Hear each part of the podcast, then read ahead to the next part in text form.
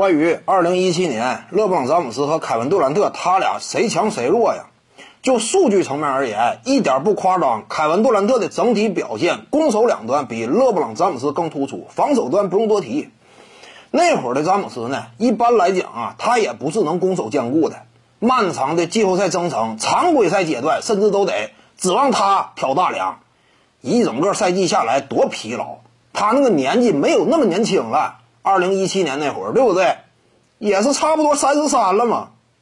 因此呢，体能这块有所衰退，攻守两端无法兼顾，防守端，凯文杜兰特那会儿正值当打当打之年，满场飞奔，四处查缺补漏，对不对？因此，你就防守端的话，凯文杜兰特更强；进攻端呢，整体的效率展现也是凯文杜兰特更高，几乎就是盖过了勒布朗詹姆斯。但是呢，这仅仅是表面。如果说你探究深层次而言，你要认清楚一点，就是你不能拿大当家跟对面的二当家直接对比。这个道理非常简单嘛，大当家是对方整个防守重心所在。你以勒布朗詹姆斯为例，对不对？那勇士队他绝对不会把大量的防守资源倾泻到凯瑞欧文身上，而是要着重的限制勒布朗詹姆斯，各种球员来回换防啊。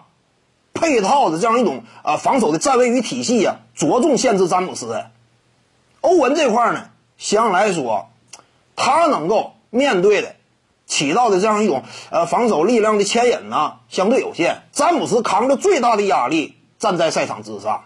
类似的道理呢，对于骑士来说，哪位球员是骑士队重兵把控的这个所在呢？那是斯通库里，看没看到？打总决赛，你看泰伦卢，每次不都是眼中钉、肉中刺一般往死了掐库里吗？上去挡拆之后大量夹击吗？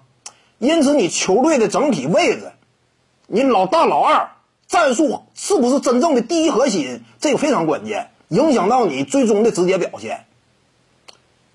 在这种情况之下呢，凯文杜兰特呀，他有斯蒂芬库里帮他分忧，打出的进攻数据盖过了詹姆斯。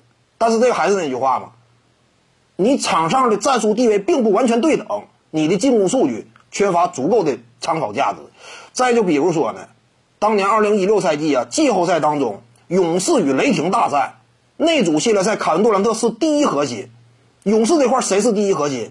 场均砍下接近二十八分，场均命中四点二记三分远射的斯顿库里，俩人都是大当家核心。在这种情况之下，你看没看到那组系列赛杜兰特他的效率非常惨淡。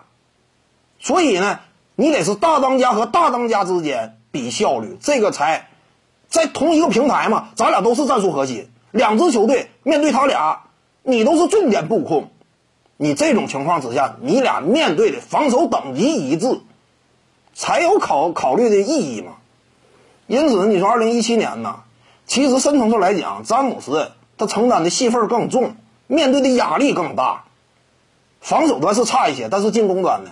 你不能说他一定就比坎杜兰特差。综合考虑之下呢，那年詹姆斯也是相当恐怖的，对不对？徐静宇的八堂表达课在喜马拉雅平台已经同步上线了。各位观众要是有兴趣的话呢，可以点击进入到我的个人主页当中，在专辑页面下您就可以找到它了。